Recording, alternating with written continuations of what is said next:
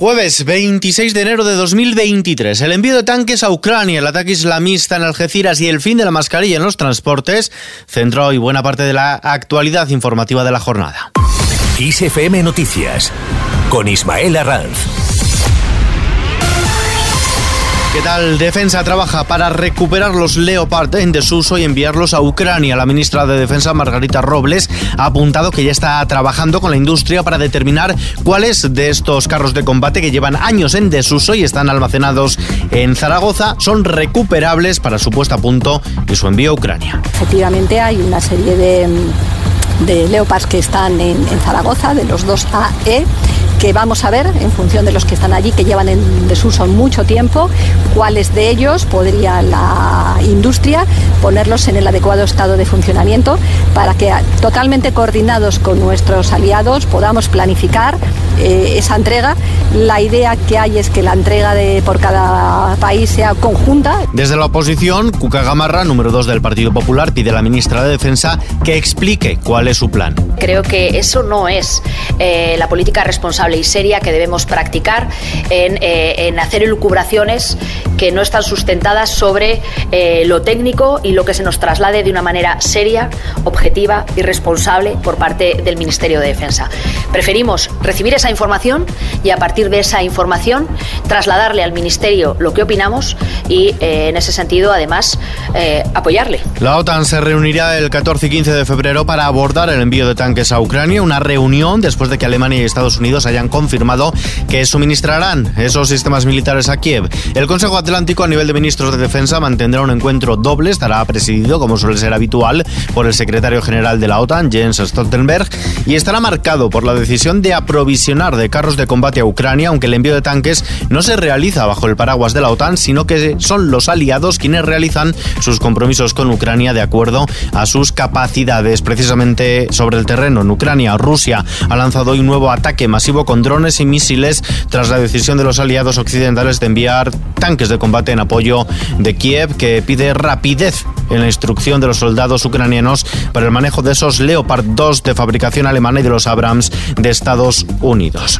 Cambiamos de asunto. El Partido Popular urge a convocar el pacto antiyihadista. El Partido Popular ha pedido al gobierno que convoque, que convoque el pacto antiyihadista que no se ha celebrado en todo el tiempo que lleva Pedro Sánchez en Moncloa al considerar urgente que se reúna después del ataque en Algeciras, Cádiz, sin olvidar, han recordado fuentes del partido que España continúa en nivel 4 de alerta. Cuca Gamarra, secretaria general del Partido Popular. Creemos que sería interesante e importante que se convocara la comisión de seguimiento del pacto antiyihadista.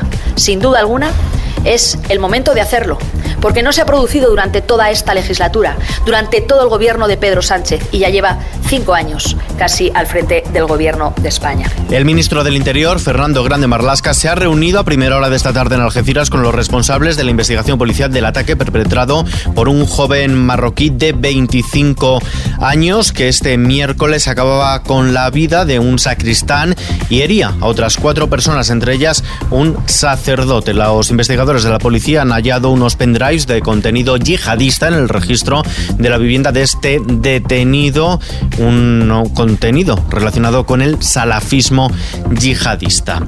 El paro baja en 79.900 personas en 2022 y se crean 278.900 puestos de trabajo. Esta bajada del paro se traduce en un 2,6% según datos de la encuesta de población activa publicada por el Instituto Nacional de Estadística. Tras conocerse estos datos, desde The Adeco Group Institute vaticinan que para el primer trimestre de 2023 se prevé un debilitamiento de la creación de empleo y el paro se mantendrá por encima de los 3 millones. Ya hay fecha para el fin de las mascarillas en los transportes públicos. La ministra de Sanidad, Carolina Darias, ha anunciado que el Consejo de Ministros del próximo 7 de febrero aprobará la retirada de la obligatoriedad de las mascarillas en el transporte público, pero se mantendrá en todos los centros sanitarios. Una decisión que se toma debido a que España tiene una situación epidemiológica de la pandemia de COVID-19 muy estable en todos los indicadores. Así lo anunciaba esta mañana la ministra de Sanidad. En función de la propuesta que ya ha hecho la ponencia de alerta, quiero informarles que el próximo Consejo de Ministros del 7 de febrero elevaré la propuesta de la eliminación de la obligatoriedad de llevar mascarilla en los transportes públicos. para tramitar toda la parte administrativa. La próxima semana convocaré al Consejo Interterritorial para participar en esta medida y para llevarla a efecto, como les digo, en el próximo Consejo de Ministros del 7 de febrero. Todos contra el cáncer, este es el lema de la nueva campaña contra esta enfermedad que afecta o afectará a todos directa o indirectamente y con la que la Asociación Española contra el Cáncer apela a la sociedad a elegir la detección precoz y la investigación para alcanzar el 70% de supervivencia en 2030. La asociación recuerda que el cáncer es el problema sociosanitario más importante del mundo y que la mitad de los hombres y una de cada tres mujeres tendrán que hacer frente a esta enfermedad a lo largo de su vida.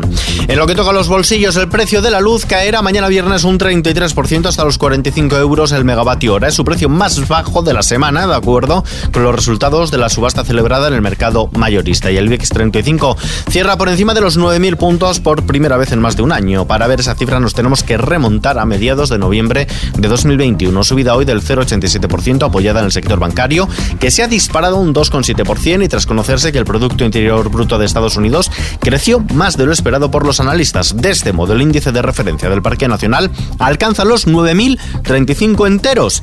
En el año acumula una subida del 9,8%. Especial protagonismo del Banco Sabadell, tras presentar unos buenos resultados, suma 10 puntos y medio porcentuales al cierre. En las mejores posiciones le siguen Unicaja Santander y Bankinter. Desplegamos ahora el mapa del tiempo. La nieve continuará presente este viernes con acumulaciones significativas en la cordillera cantábrica y norte de los sistemas central e ibérico, temperaturas máximas que no superarán los 16 grados de Sevilla en la península con heladas generalizadas, según informa la Agencia Estatal de Meteorología. Viernes con precipitaciones en el nordeste de Galicia y área cantábrica, donde podrán ser persistentes de forma local en áreas montañosas, más débil y dispersas en general en otras zonas del norte de Galicia, Pirineos, Alto Ebro y norte de la meseta norte sin descartarlas en los entornos de los sistemas ibérico y central. En Canarias, lluvias débiles en el norte de las islas de mayor relieve, temperaturas con pocos cambios o ligeros descensos. Y terminamos.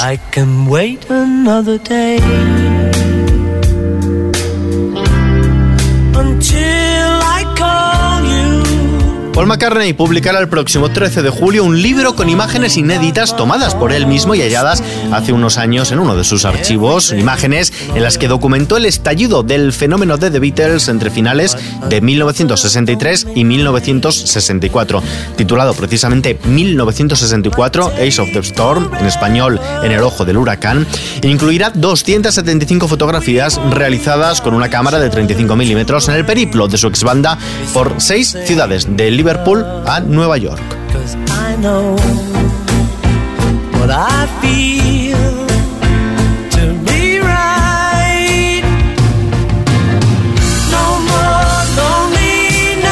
Músico se ha ocupado del prólogo del libro y de las introducciones a los portafolios de cada ciudad, con impresiones personales sobre su viaje junto a George Harrison, Ringo Starr y John Lennon. Como complemento a esta obra, las fotografías que lo ilustran se mostrarán al público por primera vez en una exposición que podrá visitarse en la National Portrait Gallery de Londres del 28 de junio al 1 de octubre.